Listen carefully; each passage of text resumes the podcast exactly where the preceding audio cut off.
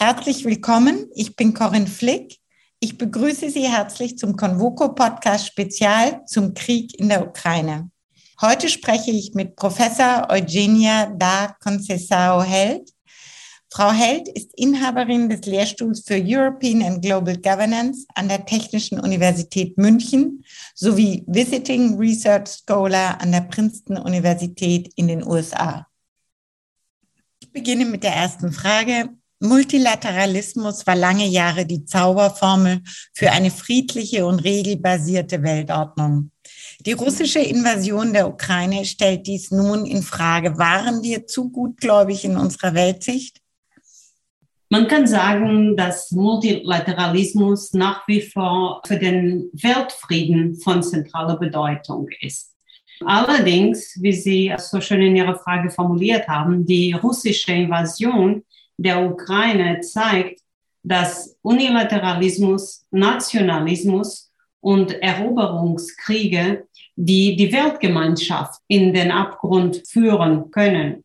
Angesichts der aktuellen Weltlage ist es wichtig, sich zu vergegenwärtigen, wie und warum die Staatengemeinschaft in der Nachkriegszeit unter der Vorherrschaft der Vereinigten Staaten damals sich auf eine multilaterale Weltordnung geeinigt hat und alle der Meinung waren, dass Multilateralismus von zentraler Bedeutung für den Weltfrieden war. Nach der Erfahrung des Zweiten Weltkriegs sollte eine stabile multilaterale Weltordnung als Gegenstück zum Nationalismus und zu protektionistischen Handelspolitiken entstehen. Multilateralismus bedeutet auch, dass auf der Grundlage einer regelbasierten Weltordnung mit starken internationalen Organisationen sollte den Wohlstand und Frieden sichern. Gleichzeitig Armut und Arbeitslosigkeit reduzieren sowie den freien Handel und die Menschenrechte weltweit fördern. Haben Russland und China in den letzten Jahren den Multilateralismus ausgenutzt? China und, und Russland gehören beide zu der sogenannten BRICS-Gruppe, die in den letzten zwei Jahrzehnten die alte liberale Weltordnung unter dem Washington-Konsensus in Frage gestellt haben. Insbesondere unter der Führung Chinas haben diese Schwellenländer oder präziser formuliert, formuliert aufstrebende Mächte dazu beigetragen, dass ihre Stimmengewichtung bei den Bretton Woods Institutionen sich verstärkt oder erhöht hat. Wichtiger noch, sie haben konkurrierende multilaterale Organisationen gegründet, um die Abhängigkeit von der Weltbank und ähm, von, von dem IWF zu reduzieren. Und dementsprechend, um auf Ihre Frage zurückzukommen, es gibt auch ähm, eine sehr breite wissenschaftliche Diskussion darüber, ob diese Länder Challengers, also Herausforderer, Rule Takers oder einfache Mitläufer sind und Freeriders. Könnte es sein, dass China und Russland dem Liberalismus den Kampf angesagt haben und ihn zerstören möchten? Sie, Sie würden das natürlich nie mit dieser Offenheit auch sagen. Aber was wir sehen, ist auch äh, dadurch, dass sie andere oder äh, konkurrierende Institutionen und mehr informelle Institutionen gegründet haben, also vor allem China, weil Russland war nie wirklich engagiert bei der Gründung von internationalen Institutionen. China hat eine zentrale Rolle bei, bei der Gründung der neuen Entwicklungsbank und bei der Gründung der Asian Infrastructure Investment Bank gespielt, weil China und die anderen Schwellenländer sehr unzufrieden waren mit den Regeln, die ihnen oktroyiert worden sind von, von den alten Bretton Woods Institutionen. Insofern die ähm, die Infragestellung der liberalen Weltordnung ist etwas, ist ein eruierender Prozess, der sich jetzt schon seit zwei Jahrzehnten hin, hinweggezogen hat und der in, in vollem Gange ist. Glauben Sie, dass manche Institutionen jetzt ein Problem haben werden mit ihrer Daseinsberechtigung? Schon in den letzten Jahren wurden immer vermehrt internationale Organisationen in der Krise gesehen. Sehen Sie eine Chance jetzt, dass die Institutionen sich neu formieren oder werden manche sich sogar auflösen? Ich glaube, dass was wir in den letzten Jahren auch gesehen haben, ist, also gegen wen sind internationalen Organisationen gewohnt? Äh, sie wurden ähm, politisiert und das heißt, ihre Autorität wird ständig in, in, in Frage gestellt und sie sind wirklich vielfach unter Druck geraten sei es durch das Einleiten eines Rückzugs der USA aus, ähm, aus der Weltgesundheitsorganisation und der Trump-Regierung, sei es die Blockade der äh, Welthandelsorganisation oder die regelmäßigen Versuche Chinas, internationale Menschenrechtsstandards abzuschwächen. Verglichen damit ist der Krieg Russlands gegen die Ukraine eine wahre Disruption, die die multilaterale Ordnung in ihren Grundfesten erschüttert. Was wir auch in den letzten Jahrzehnten gesehen haben, ist, dass immer wenn es zu globalen Wirtschafts- oder Gesundheitskrisen kommt, terroristische Bedrohungen oder Kriegen, sind internationalen Organisationen unter Zeitdruck gefordert, ihre Handlungsfähigkeit zu demonstrieren. Und diese, die Reformprozesse und die Anpassungsfähigkeit innerhalb von internationalen Organisationen sind langwierige Prozesse. Vor allem, wenn alle Staaten zustimmen müssen. Und das hat auch dazu geführt, dass in den letzten Jahren Regierungen aufstrebende Mächte wie China, äh, Russland oder Brasilien Druck ausgeübt haben auf internationale Organisationen, um ihre Interessen mehr Gehör zu, zu, zu verleihen. Oder wir haben auch gesehen, dass, dass populistische Regierungen auch von Ländern wie die USA, äh, also die, wo man das nicht erwartet hätte, dass sie auch die finanzielle Zuwendungen von den, für internationale Organisationen einfach gekürzt haben, zentrale Grundprinzipien missachtet haben oder sogar ausgetreten sind, wie im, im Fall von Brexit. Was machen aber also die für uns in der Wissenschaft, in der Wissenschaft, die spannende Frage ist, was machen dann internationale Organisationen, wenn sie angegriffen werden? Aus meiner eigenen Forschung kann ich Ihnen sagen, also die Wahrscheinlichkeit, dass sie sich auflösen, ist eher gering, weil internationale Organisationen sind immer darum bemüht, ihr Überleben zu sichern.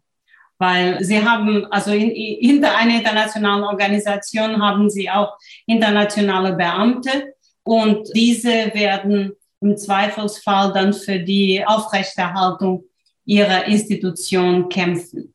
Und das sieht man auch in, in, in vielen UN-Organisationen, dass es gab Reformbemühungen über die letzten vier Jahrzehnten. Und weil es immer Länder gab, die von ihrem Veto-Machtrecht Gebrauch gemacht haben, die Auflösung von kleineren UN-Institutionen nicht die Lösung war, sondern dass man eine zusätzliche UN-Organisation dann gegründet hat. Und das ist auch ein Motiv oder ein Grund, warum internationale Organisationen an den Pranger stehen. Diese Reformunfähigkeit und, und Schwierigkeit. Also das ist ein, ein Beispiel, also Anpassung, interne Reform, eine weitere Anpassungsstrategie für internationale Organisationen, um ihre Daseinsberechtigung dann auch zu, zu begründen, besteht darin, neue Aufgabenfelder zu erobern. Wir haben das auch sehr stark gesehen bei der Weltbank und bei dem IWF, die äh, dann ihr Mandat dermaßen erweitert haben, dass Kritiker ihnen vorgeworfen haben, dass sie sich verzettelt hätten. Zum Beispiel die, also die Weltbank hat inzwischen den Begriff Entwicklung so breit ausgelegt, dass auch Bereiche wie Umwelt, Gesundheit, Bildung und Geschlechteraspekte dazugehören. Und solche Anpassungsstrategien können auch eher die Gegenwirkung haben, dass die Akzeptanz dann auch eher geringer wird, weil es dann auch nicht mehr klar ist, also warum muss jetzt der IWF oder die Weltbank auch alle anderen, also Bereiche wie Gesundheit oder Geschlechteraspekte dann auch in den Mittelpunkt ihrer Programme darstellen, wenn es andere internationale Organisationen gibt, wie die Weltgesundheitsorganisation, die eigentlich für diesen Bereich zuständig sind. Wenn wir nochmal zu Russland zurückkehren und äh, seinem rücksichtslosen Unilateralismus, glauben Sie, dass das zum Beispiel dazu führen könnte, dass andere Länder in ihren multilateralen Bestrebungen wieder verstärkt werden? Ich glaube, im Moment ist es noch äh, früh zu beurteilen, ob Russlands Handeln eher zu einer Verstärkung oder Schwächung der multilateralen Weltordnung beitragen wird.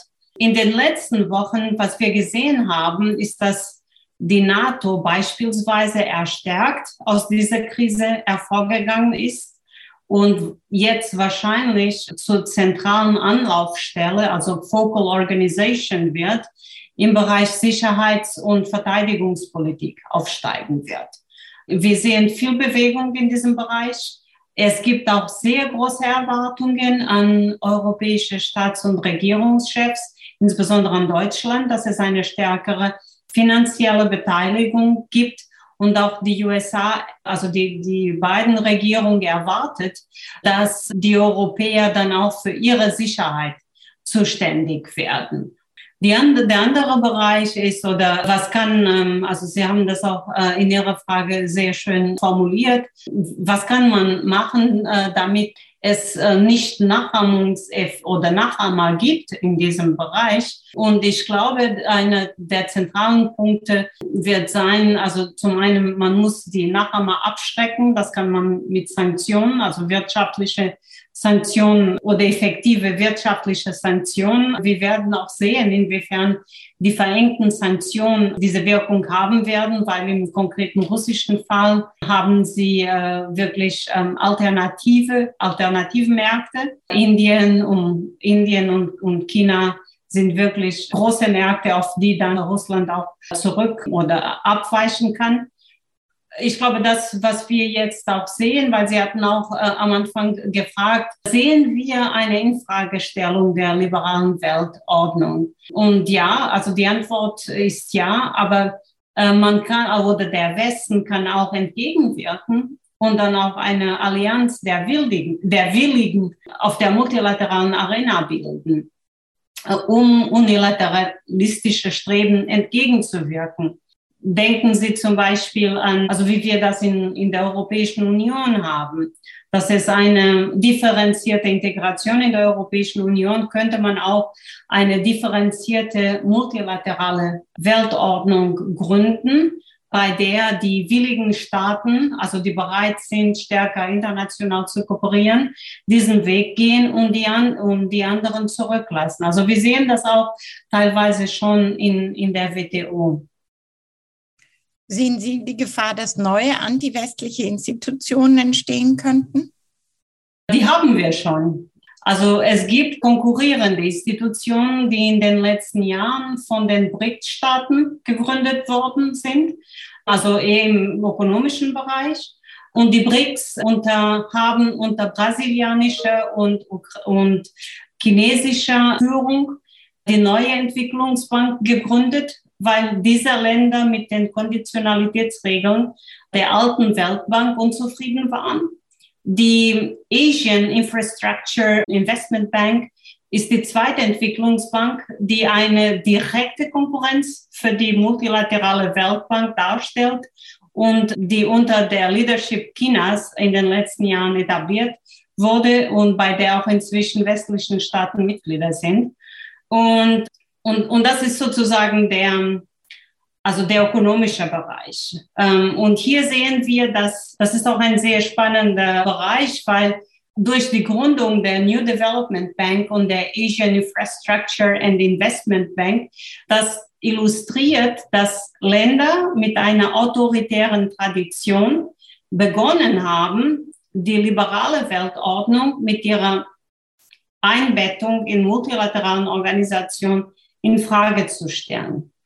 China und die anderen Schwellenländer haben diese beiden multilateralen Entwicklungsbanken gegründet, um ihre Macht und Einfluss zu stärken, indem sie sich ihre Dependenz von der Kreditvergabe der Weltbank und der damit verknüpften Konditionen reduzieren. Die demokratische ähm, Kontrollmechanismen, einschließlich das äh, Mitspracherecht der Zivilgesellschaft, die Transparenz bei der Vergabe von Mitteln sowie die Rechenschaftspflicht der Kreditnehmer bei den Institutionen der Weltbankgruppe finanzierten Projekten waren schon immer ein Dorn im Auge von China und anderen Schwellenländern. Und durch die Gründung dieser neuen Entwicklungsbanken bieten ihnen somit die, Möglichkeit, die strengen demokratischen Kontrollmechanismen der Weltbank um, umzugehen. Insofern ist eine oder inwiefern eine Weltordnung unter chinesischer Führung in näherer Zukunft eine Realität sein wird, in der China innenpolitische Regeln und Normen auf der internationalen Arena projiziert, äh, bleibt abzuwarten. Also da würde ich keine Prognose abgeben wollen, weil, also wir sehen, China ist sehr aktiv oder proaktiv und die chinesische Regierung hatte sogar schon im Jahr 2017 die sogenannte Health Silk Road gegründet. Das ist eine informelle Form globaler Gesundheitskooperation als Alternative zur westlich dominierten Weltgesundheitsorganisation ins Leben gerufen.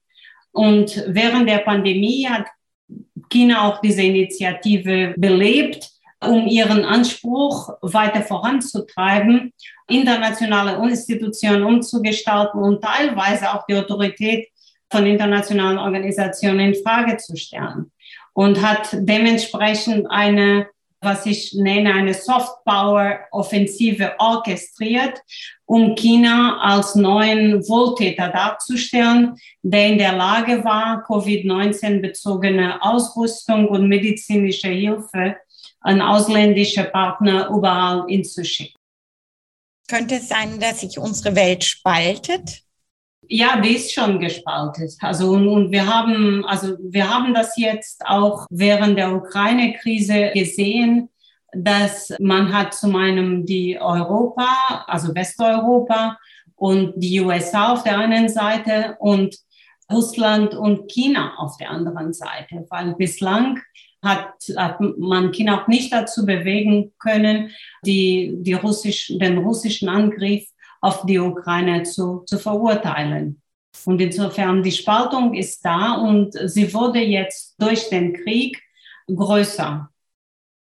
Meine Wahrnehmung ist, dass man wieder vermehrt von dem Begriff der Westen spricht. Ist meine Wahrnehmung korrekt?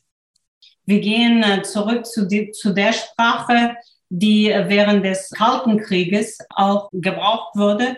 Ähm, aber der Westen, was ist der Westen und was, was ist damit gemeint? Es geht auch um die, um, um die, unsere Werte und Normen und die Achtung der Menschenrechte und der Demokratie und auch von, und äh, der Glaube an Rechtsstandards und auch die, die, wie wichtig es ist, auch die, die Gesellschaft, die Gesellschaftsgruppen, die Nichtregierungsorganisationen einzubeziehen, auch wenn dann Entscheidungsfindungsprozesse länger dauern als in autoritären Staaten.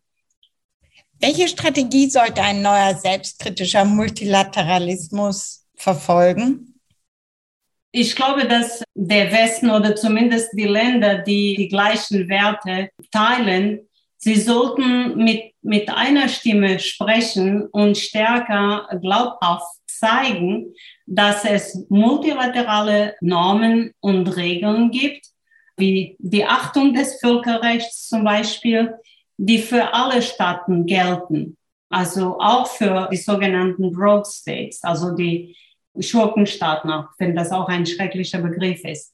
Aber die Regierungen der mächtigsten westlichen Staaten, also unter anderem die Vereinigten Staaten, Kanada, Deutschland, Frankreich, UK, Italien, sie sollten sich in der internationalen Organisation stellen damit diese wichtigen Akteure für die Aufrechterhaltung und Einhaltung der Spielregeln des globalen Regierens bleiben.